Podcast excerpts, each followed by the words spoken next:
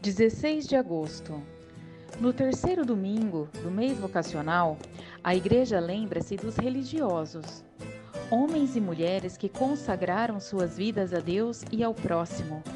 Desta vocação brotam carismas e atuações que enriquecem nossas comunidades com pessoas que buscam viver verdadeiramente seus votos de castidade, obediência e pobreza. São testemunhos vivos do Evangelho, a serviço do povo de Deus. Com sua vida consagrada, eles demonstram que a vida evangélica é plenamente possível de ser vivida.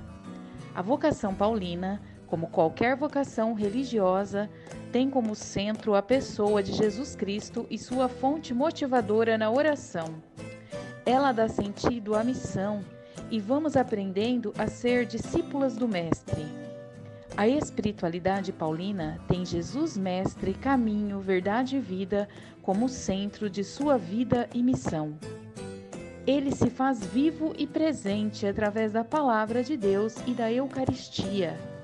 Por esse motivo, a adoração e Cristo Eucarístico a meditação da Palavra de Deus e a celebração eucarística constituem práticas diárias, fortalecendo as religiosas diante dos desafios e impulsionando para a missão.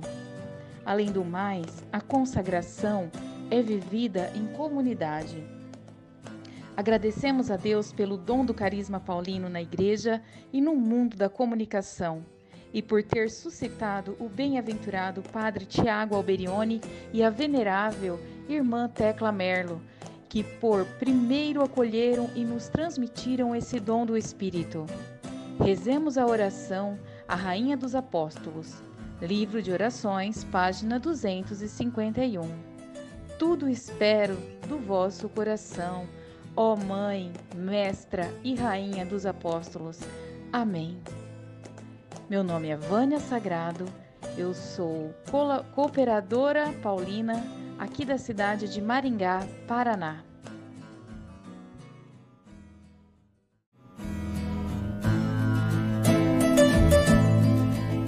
Se ouvires a voz do vento chamando sem cessar, se ouvires a voz do tempo mandando esperar.